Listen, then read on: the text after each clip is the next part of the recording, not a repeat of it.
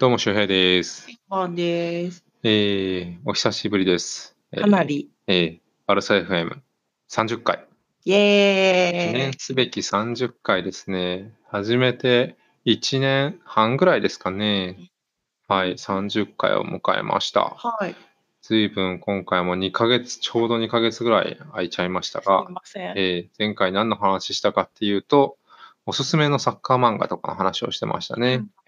ええもう随分リーが中断して、ね、随分経ってっていう感じで、はい。いよいよ、リーガが再開しましたと。よし。やりました。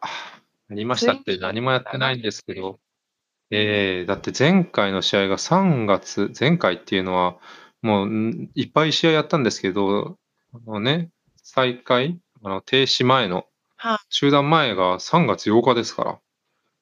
で、再開したのが6月14日うん。3ヶ月丸々。6月14日って言ったらもういつもチャンピオンズリーグも終わってるぐらい。シーズン終わってる感じですよね。ええもう再開してまあ嬉しい限りではあるんですけど、試合がもう怒涛のように詰め込む。週2日、リーガだけで週2日、ボンボンボンボンボンともう、もう5試合終わりましたね。ええどうなるね、試合自体は無観客でやってて、まあなんか、あれですよね。エフェクト？こう、バーチャルの観客がいるような感じと、バーチャルな音声で。どうですか？あれに関しては。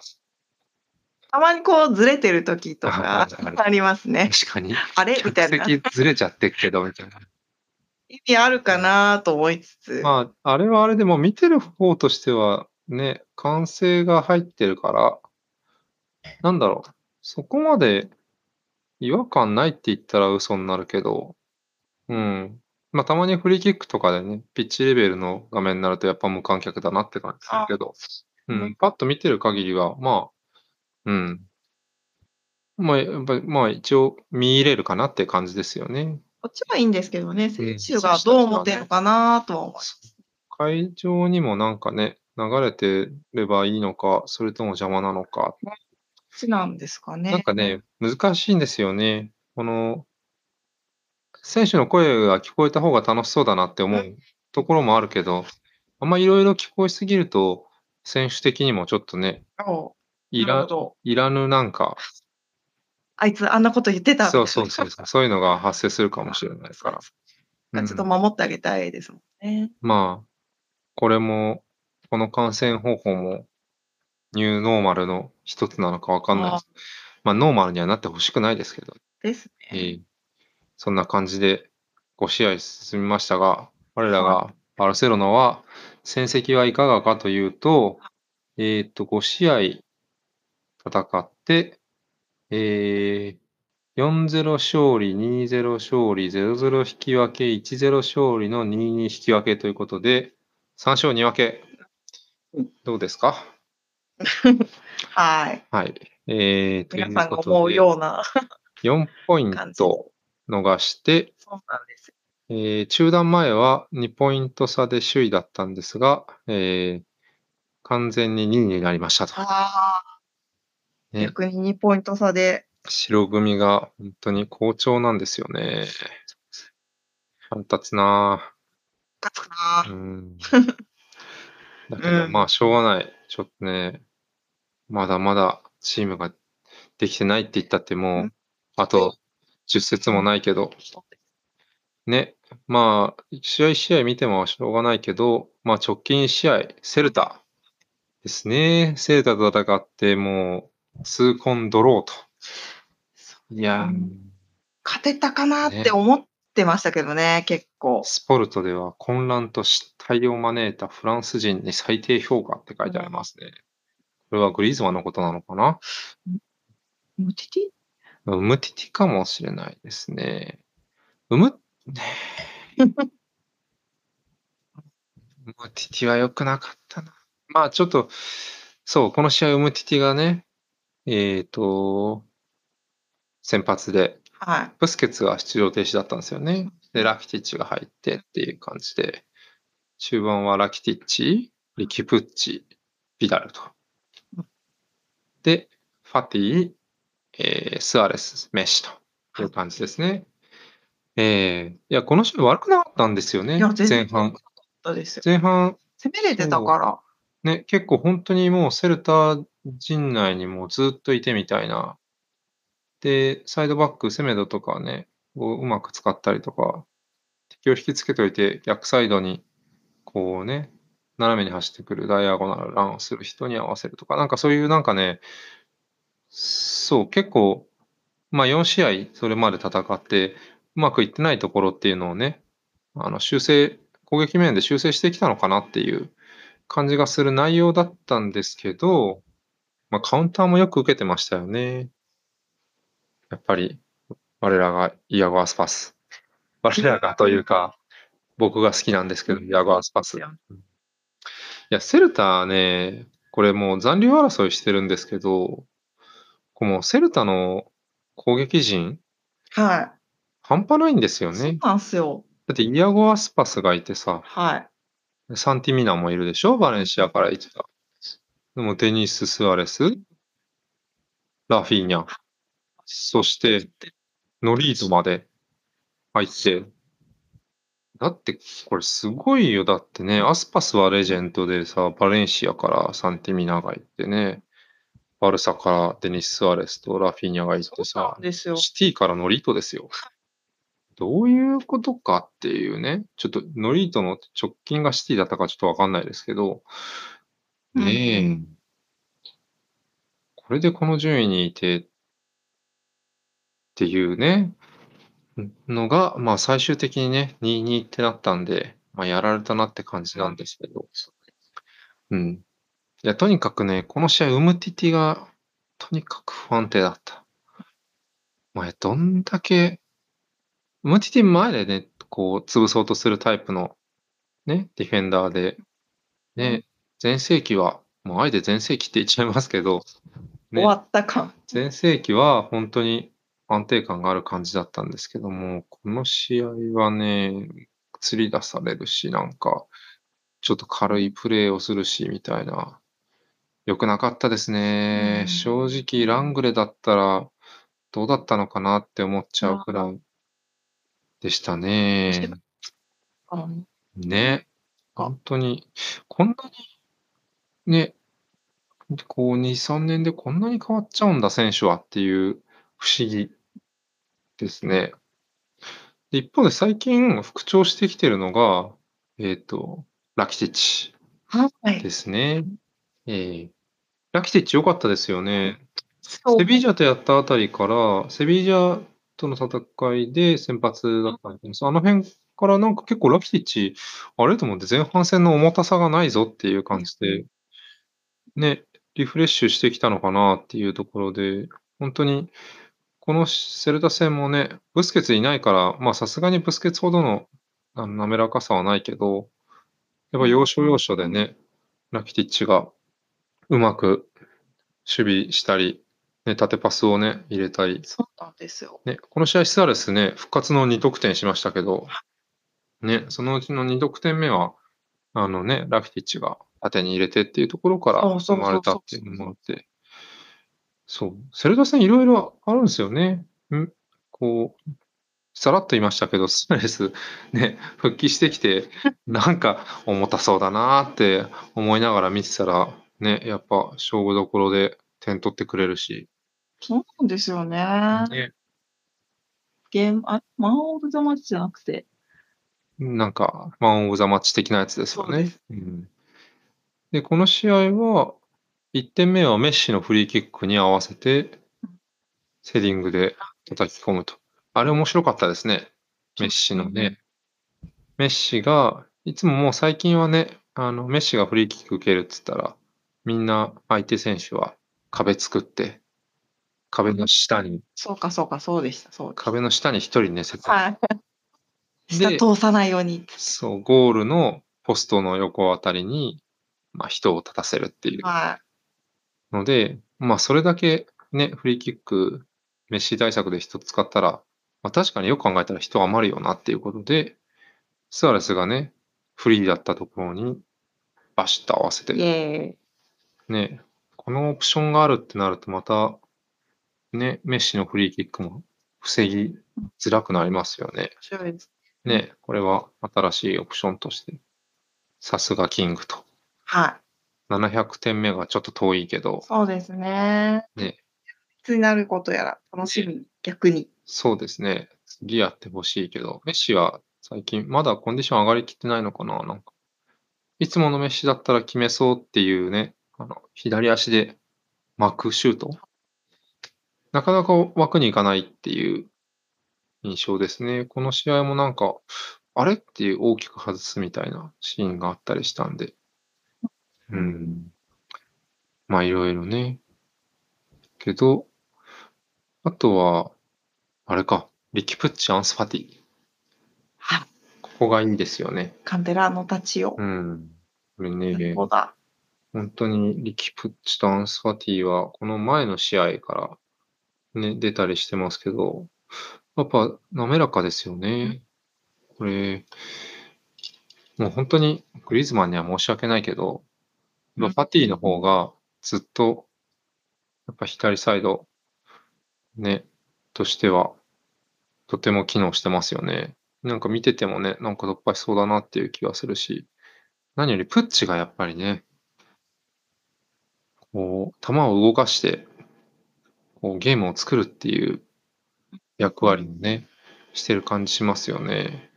なんか難しいですね。やっぱそのチームの中でこう、どう生きるかってなんか、うん。力じゃないところがやっぱ難しいですね。あるんだなって。ね、特に本当戦に術理解なのか。左サイドは難しそうですもんね。こう、ジョルディも上がってくるし、ね。その辺でコンビネーションが大事だっていうところで、やっぱカンテラーノを並べると、その辺がスムーズになるのかなっていう、ね、感じですよ。もう、この試合2人外れてね、あの、グリーズマンと、あのーブレイスウェイトとかはい。入ってき、まあ、ちょっとポジションが2人ともフォワードだけど、ね、その辺入ってきて、やっぱ途端になんとなくうまくいかなくなってきたしっていう。ねえ。もう、これ別に人取る必要あるのかなっていう本当ですよね気は。してきちゃいますよね。なんならもうだって、ラフィーニャめっちゃ輝いてました。戻っておいでよ。出したくないよ、こっちとしては。全然出したくないっすよ。いや、不思議なんすよね。ラフィーニャって、毎シーズン結構、チームにいるとなんですかね。活躍するけど、まあ、怪我がね、大怪我が、こう、昨シーズンとその前とか結構つ、なんかね、ちょいちょい続くから、っていうのはあるのかもしれないですけど、本当この試合のラフィーニャとか抜群でしたよね。いやー、本当にね、なんなら、グリーズマンよりラフィーニャみたいな。とか言って。ちょっとなんか、うんなんかいや、本当に、いろんなポジションね、フォワードもできるし、なんならフォワード出れば点取るし、インテリオールもできるしっていうね。いや、ラフィーニャ効いてましたね。なんならラフィーニャ我々好きですからそうね。ですいや、ちぐはぐだなーっていう感じしますね。補強した選手がね、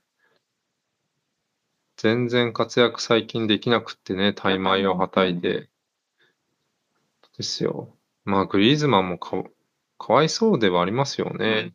ほっとけば、ほっとけばというか、アトレティコではね、まあ、年に20ゴール近くは取るような選手が、ここに、バルサでは全然輝けないっていうのは、ね、決してグリーズマンだけの問題ではないだろうし、です。ただやっぱグリーズマンひ、なんかすごく使いづらいのは、こうドリブルがないんですよね。うーん。そこが難しいよね。なんかさ、左利きの選手は左サイドで持ってって、ああ。なんかそれだけでもちょっとね、シュートの選択肢が難しくなるけど、そこで縦にね、行ければもっとなんか広がるけど、グリーズマンそこを縦に行く、ドリブル仕掛ける素振りもあんま見せないから、やっぱ怖さがなくて、うーん。うーん、ファティとかの方がね、やっぱりいいですよね。かといって、ジョルディとかの連との連携がすごくいいっていうわけでもないし、うん難しい。かなり難しいですね。グリーズマンの扱いは。ただ、守備は頑張ってる。そうですね、うんこの前もね。このセルタ戦の一番最後大ピンチがあったけど、なぜか最後に追っかけてきたのが、なぜかグリーズマンっていう、あれみたいな。にグリズマンだけいるみたいな。デア様と一緒にみたい本当にね、ウムティティに見見習えよっていうな。本。当ですね。本当にさ、本当にちんたらちんたら帰ってきてるシーンがあったけど、そういうことまあなんか絶対なんかグリジーが悪いわけではない。いや、グリーズマンも、まあ、今できることを、ね、まあ、本当移籍金に見合ってるかって言ったら見合ってないですけど、はい、悩んでるんでしょうけどね。そうそう、自分ができることっていうのをやってるっていう感じはしますね。うん、個人的には、うん、頑張ってほしいなっていう感じはしますが、うん、ねまあ、ファティの方が効果的かな。そうね、この試合本当に、でもまあ、ゲームとしてはすごく面白かったですよね。面白かったですけどね。本当にいくらでもなんか話すトピックがこの1試合だけですごく出てくるし。うん。ただね、チームとしては、ちぐはぐですよ。ね、そのちぐはぐさの象徴みたいな話題に行きます？いきます？あ、アルトゥール。練習前にユベントスとの契約をチームメイトに伝えると。いやー、ね、アル、エンジンを組んだメンバーにアルトゥールはすでにユベントスと契約していること、そして今シーズン終了までバルサに在籍することをドレッシングルームで説明したようだと。残念ですね。放送事故になるかと思いました、今。お言葉が出なくて。本当ですよ。ねえ。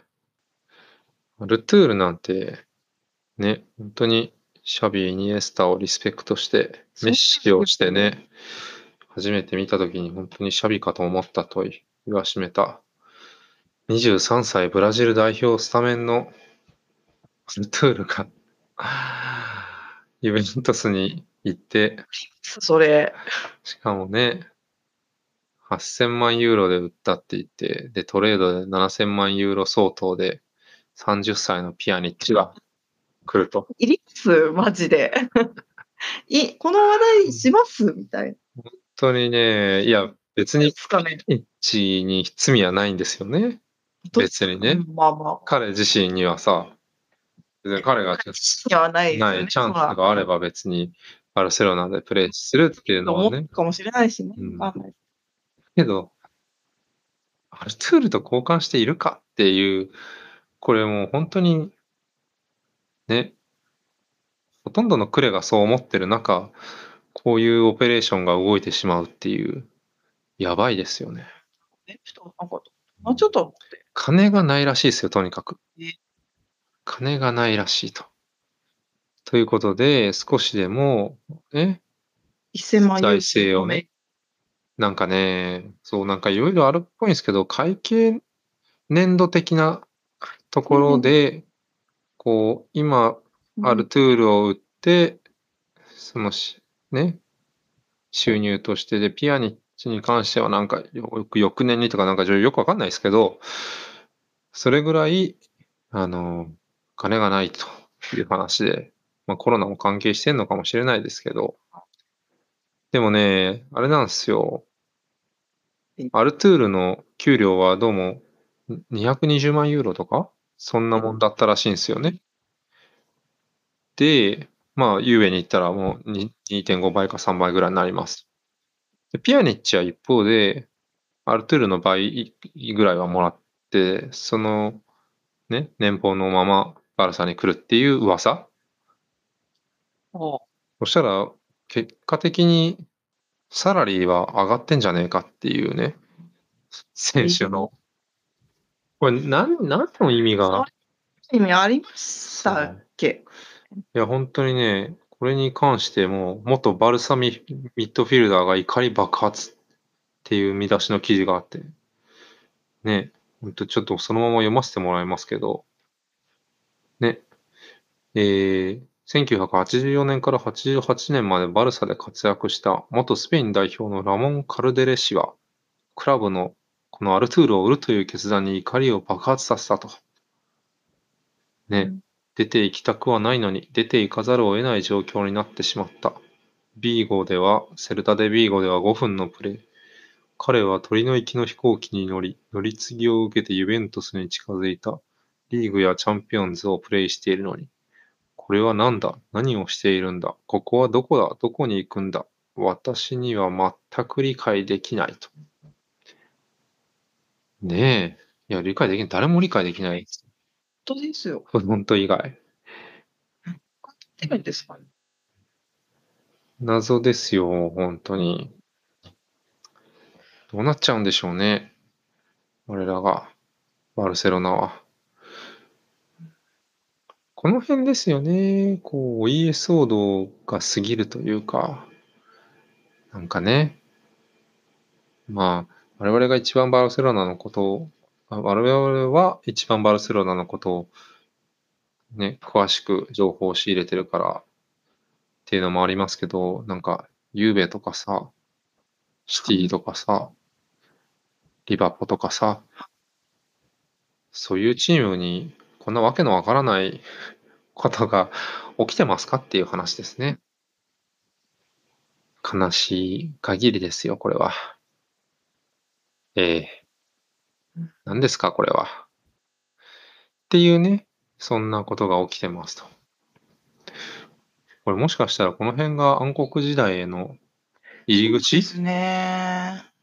もう入っちゃってるかなっていう感じですよね。何なんですかね？本当にわかんない。全然わからないよ。まあ、し、ね、プッチがまあ頑張ってくれれば、それはそれでいいんですけど、うん、でもそういうことじゃないよ。そういうことじゃないんですよ。そういうこと気じゃない。ますよね。やっぱりさ、この、そういえばデヨング怪我してましたね。ね。セルジもね。デヨング、ね、フレンキー・デヨング、やっぱアルトゥール、プッチっていうね、そうですね。このいいでしょ3人が中盤をね、こう、中盤で出るっていうのを、割と多くのクレは、あのね、絶望してたんじゃないかと。ブスケツがね、いつかいいなくなった暁にはね、この3人が中盤を支えるだろうと。残念です。びっくりしますよね、本当に。私は残念ですよ。うん。まあもうね、決まっちゃった。決まっね、マジかって感じですよね、本当に。なんのこっちゃっていうね。あの、クレたちはもっと、もっと騒いでるんですかね、多分。なんか我々がそうじゃなことは、いいや、きっとそうですよ。昔くらいに言ってますよね。うん、僕は精神衛生上あんまりツイッターとかね、見ないようにしてるけど、きっと荒れてると思いますよ。うん。絶対そうだと思います。ね。まあね、こんな、まあとはいえシーズンはね、続いていくから、まだ今、今シーズンは、あの、アルトゥールもいてくれるので、まあちょっと、ダウン悲しい。あと6試合しかいないんですかっていう。だから、チャンピオンズがどういう日程になるかっていうのが、まだナポリ戦がどうやるかっていうのも決まってないからあれだけど、うん、ちょっとアルトゥールの、せめてね、アルトゥールをいい気持ちで、ね、みんな気持ちよく、シーズン終われるように頑張っていきたいなって思ってます。当事者じゃないですけど。はい。いやー、そう。じゃあまあ、ちょっとね、まあ一応、そう、こんなね、落胆してる暇はないんですよ。次はアトレティコ戦ですから。カンプノーとはいえね、アトレティコなんですよ。ここね、負けたら、いよいよもう、ちょっと無理かもしれない。ね、ここはもう絶対勝利ですよ。ね、一応まあ、まあ、両方というわけじゃない、まあ、朗報ですね。出場停止がアトレティコのはい。コケとサビッチがわ出場停止。これはね、あの、まあ、朗報でしょうね。あの、我々のグラグラの中、特にコケがいないっていうのはね、そうです。やっぱりね、これ結構大きいと思うんですよね。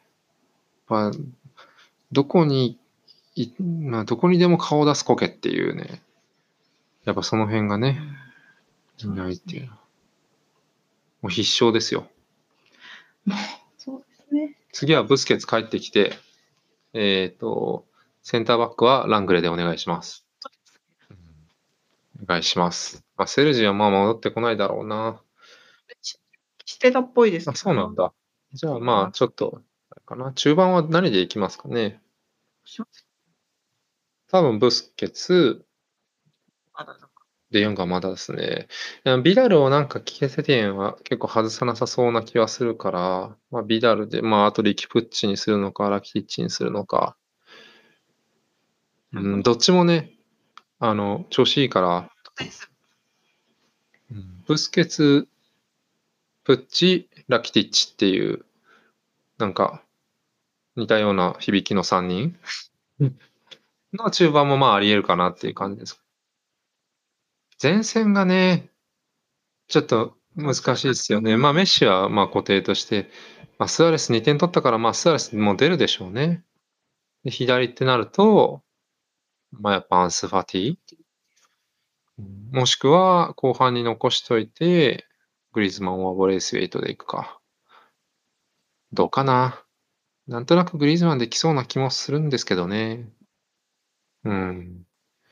まあまあ、ちょっとそんなんありますが、ちょっとなんか、首位も陥落して、リーガが再開しては、したは嬉しいけど、首位も陥落しちゃって、なんかチームも根幹からぐらついてるっていう状況。